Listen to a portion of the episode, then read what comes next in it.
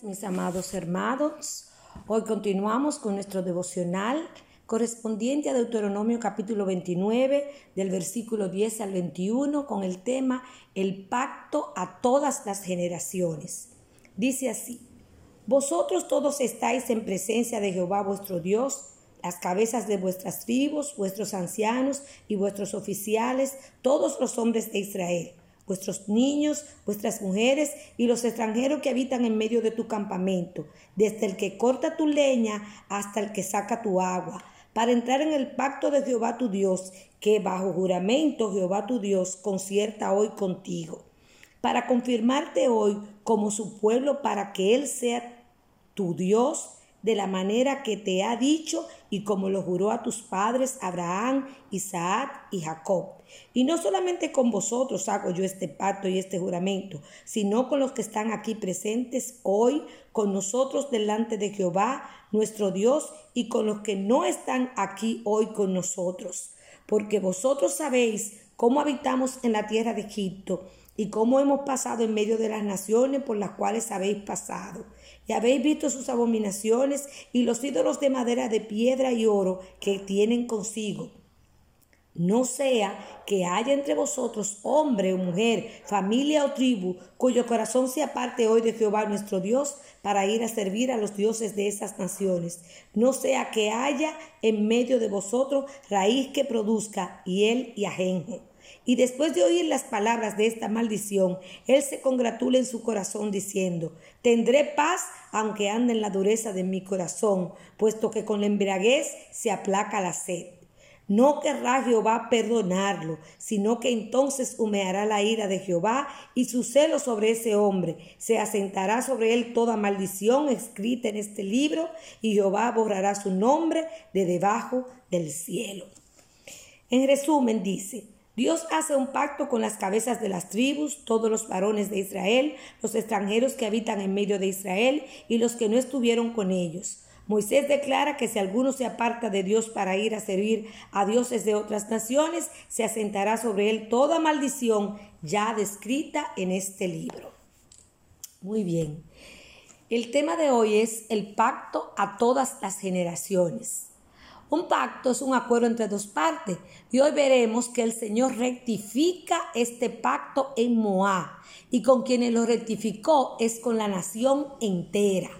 Vemos del versículo 10 al 13 que Dios no buscaba solo personas prominentes, ni talentosas, ni un grupo selecto de sacerdotes con cierto rango espiritual. No, Dios quería que todo, niño, mujer, extranjero, anciano, desde que corta la leña hasta el que saca el agua, todos es más, aún los que no estaban ahí, o sea, aún las próximas generaciones. O sea, Dios quería ser testigo de que era un pacto que se hacía en ese momento, se rectificaba, porque recuerden que este pacto que se está haciendo es una rectificación del pacto sinaítico. Entonces, Dios pacta con el hombre sin importar quién es, no hace acepción de persona. Y así mismito Dios hace hoy.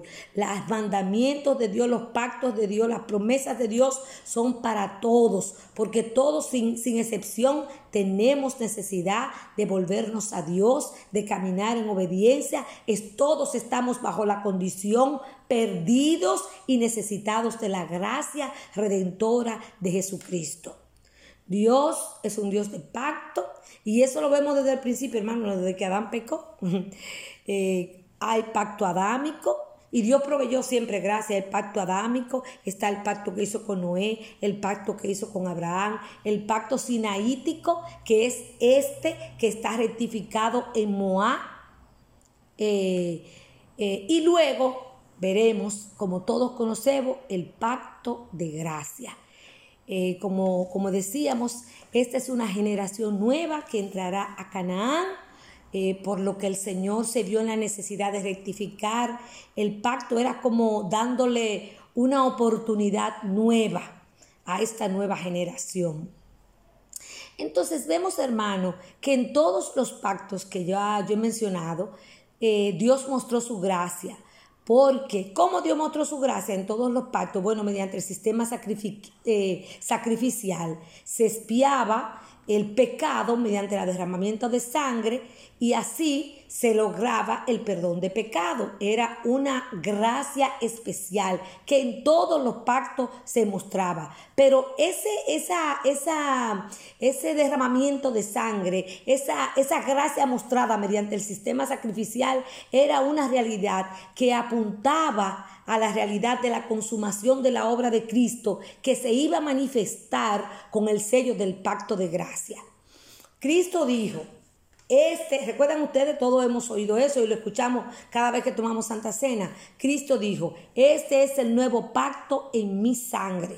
Ya, o sea, lo que él quiso decir, este es nuevo, ya no se necesitan más sacrificios con cordero ni derramamiento de sangre sustitutiva. Yo soy ahora el cordero que me voy a poner y con mi única sangre, este con mi sangre el pecado es quitado del mundo. El hombre es perdonado para siempre. La sangre de los cordero eh, sacrificado solo cubrían el pecado hasta que llegara Cristo como el cordero cuya sangre iba a poner fin a todo el sistema sacrificial y iba a quitar el pecado de condenación de la humanidad completa. Todas las maldiciones, hermanos, que caerían sobre los que no obedecieron, cayeron sobre Cristo. Recuerden que lo que, lo que, le, lo que leímos en la ley, maldito en el monte Ebal, maldito el que hacía esto, maldito el que no hacía lo otro, maldito el que hacía lo otro, y maldito. Todas esas maldiciones cayeron sobre Cristo y Él asumió. Entonces, Él se hizo maldito y finalmente la ley que nosotros no podíamos obedecer porque no la pudimos obedecer, Él logró obedecerla. Él logró obedecer toda la ley sin quebrantar un punto de ella. Por eso se hizo maldito. Y dice la Biblia que al que no conoció pecado por nosotros, Dios lo hizo pecado. Hermano, qué glorioso es este nuevo pacto de gracia. Pero este nuevo pacto de gracia fue muy, mal, interpretado por los judíos, quienes creyeron que las obras justificaban al hombre delante de Dios, que ellos tenían que cumplir la ley y ganarse la salvación, anulando así la gracia redentora de Cristo. Creían que la salvación se ganaba por la observancia de la ley. Pero hermano, ¿quién logró cumplir la ley para salvarse? ¿Quién podía? Nadie. Nadie. El hombre no pudo. Por eso fue necesario Cristo. La ley le fue dada al hombre para que el hombre se diera cuenta de que los estándares de Dios eran eso y él no iba a poder cumplirlo con sus esfuerzos humanamente. Todas las demandas de justicia de Dios y los estándares de justicia de Dios solamente pudo cumplirla Cristo, nadie más. Y en todos los pactos, hermanos, que vemos, se demandaba fe y obediencia. El nuevo pacto fue el pacto hecho entre el Padre y Cristo. Cristo como el segundo Adán que representaba a la humanidad y que me representaba a mí. Tanto en el antiguo pacto como en el nuevo pacto, la salvación se obtiene por fe y como resultado de la fe, entonces obedecemos a Dios. Pero qué bendición, hermanos, que ya no somos malditos a causa de nuestras muchas transgresiones, sino que somos justos porque Cristo asumió la maldición sobre la cruz del Calvario. Qué bonito y qué bueno es este nuevo pacto Bendito el nombre del Señor. Siempre ha sido por gracia, pero la manifestación se consumó en la cruz del Calvario. Qué lindo. Finalmente, del versículo 14 al 21, vemos que este pacto sería para todas las generaciones, pero hay una advertencia y siempre el Señor hace, hace la advertencia para aquellos eh, aquel individuo o familia eh, o grupo que, que, pretendieran burlarse de Dios y pecar deliberadamente. Y en el versículo 19 dice, y después de oír la palabra de esta maldición, esa persona o ese grupo de personas se congratula en su corazón diciendo, tendré paz aunque ande en la dureza de mi corazón Oiga, qué engaño.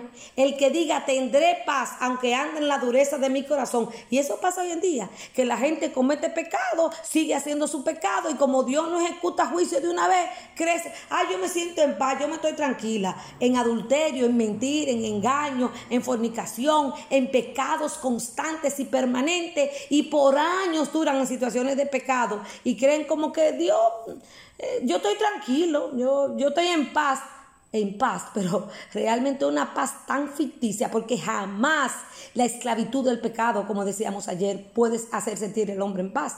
Es una paz mentirosa y ficticia, realmente no es paz. Y la Biblia dice que en el próximo versículo que Dios no perdonaría ese tipo de pecado y que borraría el nombre de esa persona de debajo del cielo. Hermanos, ese tipo de personas representa a las personas que abusan de la benignidad y de la paciencia de Dios. Mire, Dios tiene paciencia con el hombre y a veces la situación de pecado en el hombre se prolonga por años y Dios no ejecuta su juicio. Pero yo quiero que leamos el Salmo 50 del versículo 17 al 22 para que ustedes oigan qué sentencia más fuerte hay. Eh, eh, con relación al hombre que asume esa postura de pecar deliberadamente sin importarle y creyendo que Dios no tomará cartas en el asunto. Dice el Salmo 50 a partir del versículo 17, pues tú aborreces la corrección y echas a tu espalda mis palabras. Oye lo que tú estás haciendo. ¿eh? Aborreces la corrección, aborreces el consejo de Dios y echas a espalda mis palabras. Si veías al ladrón, tú comías con él, y con los adúlteros era tu parte. Tu boca metiste en el mal y tu lengua componía engaño. Tomabas asiento y hablabas contra tu hermano, contra el hijo de tu madre, ponías infamia. Ahora oiga bien, estas cosas hiciste, todo lo malo que tú estás haciendo y que tú tienes años haciéndolo. Y dice, estas cosas hiciste y yo he callado. Pensabas que de cierto sería yo como tú no, pero te reprenderé y las pondré delante de tus ojos. Entended ahora esto, los que os olvidáis de Dios, no sea que os despedace y no haya quien os libre de modo que nadie puede burlarse de Dios. Y si tú en, este, en estos momentos estás en una condición deliberante de pecado, que solamente tú lo sabes, calladito y supuestamente todo en paz, todo tranquilo, viene otro día, otro día, viene otro día y se va otro día y el juicio de Dios no se ha manifestado en tu vida. Mira, no cantes victoria. Dios es justo. Abre los ojos. Abramos los ojos, hermano. Y a los amigos que me escuchan, abramos los ojos porque Dios, aunque esté callado, llega un momento en que Dios actúa y hace justicia y su ira cae sobre el pecador empedernido que no quiere dejar su vida de pecado. Amén. El Señor nos ayude, tenga misericordia de nosotros y quisiera terminar deleitándome en, en el nuevo pacto en ese pacto de gracia, en ese pacto de misericordia, en ese pacto de perdón, en ese pacto glorioso que Cristo hizo en la cruz del Calvario. Y vuelvo del último punto al primer punto porque me deleito cada vez que yo veo la paciencia de Dios con el hombre y cómo Dios se pone a negociar con un miserable hombre mostrándole gracia. Y con cada uno le dice, vamos a hacer esto, tú haces esto y yo hago esto, tú haces esto y yo hago esto, tú haces esto y yo hago esto. Pero finalmente Dios sabe que está negociando con un hombre imperfecto, con un hombre pecador y que jamás, jamás realmente íbamos a poder, a poder cumplir con las demandas de justicia de Dios. Solamente Cristo, el hombre perfecto, pudo hacer lo que yo no podía hacer. Y gloria a Dios por esa sangre, porque ya yo soy justificada y perdonada y soy declarada bendecida y salvada por medio de Cristo. Amén. Oremos, Señor, gracias por tu palabra. Gracias por la obra redentora en la cruz del Calvario. Gracias porque te hiciste maldito allí. Toda la maldición de la ley del monte Ebal cayó sobre ti en el Calvario. Señor, allí tú asumiste la maldad de la humanidad y nos perdonaste. Gracias, Señor, por el pacto de gracia. Gracias, Señor, porque con tu sangre mis pecados son quitados para siempre. Ya no hay condenación para mí. Ya no tengo muerte eterna. Ya tengo vida eterna por la sangre preciosa de Cristo. Ya no de los corderitos que se ofreció en todo el Antiguo Testamento, que solo cubrían el pecado. Ahora la sangre de Cristo, del Cordero perfecto, quitó el pecado para siempre. Y por eso tenemos entrada franca al reino de los cielos. Señor, permite que cada persona que nos esté escuchando en esta mañana, tú le des la revelación, Señor, de esta y puedan entender el pacto de gracia, ese pacto, Señor, que es para siempre. El hombre es redimido, es perdonado. Señor, en la cruz del Calvario el hombre tiene redención para siempre, Padre. Pon fe en los corazones para entender esta verdad, Señor. Gracias, gracias, gracias por el pacto de gracia en Cristo Jesús, Señor. Gracias, Señor. Te bendecimos, te honramos y te pedimos, Señor, por aquellos como siempre te pedimos que están en una situación de esclavitud, que en estos momentos están en franca desobediencia, Señor, y que aparentemente sienten paz, pero es una paz ficticia porque es mentira. Son esclavos del pecado, Señor, y saben en el fondo de su corazón que están transgrediendo y que están en franca desobediencia. Que tu espíritu en esta mañana los redarguya, los convenza, Señor, y los guía al arrepentimiento. Porque finalmente tú has guardado silencio, tú has estado callado, tú has tenido paciencia con el pecador y con nosotros porque tú quieres llevarnos, Señor. Porque tu benignidad lo que nos guía es al arrepentimiento. Que tu benignidad en esta mañana lleve al pecador al arrepentimiento, Padre. En el nombre de Jesús te lo pido. Amén y amén.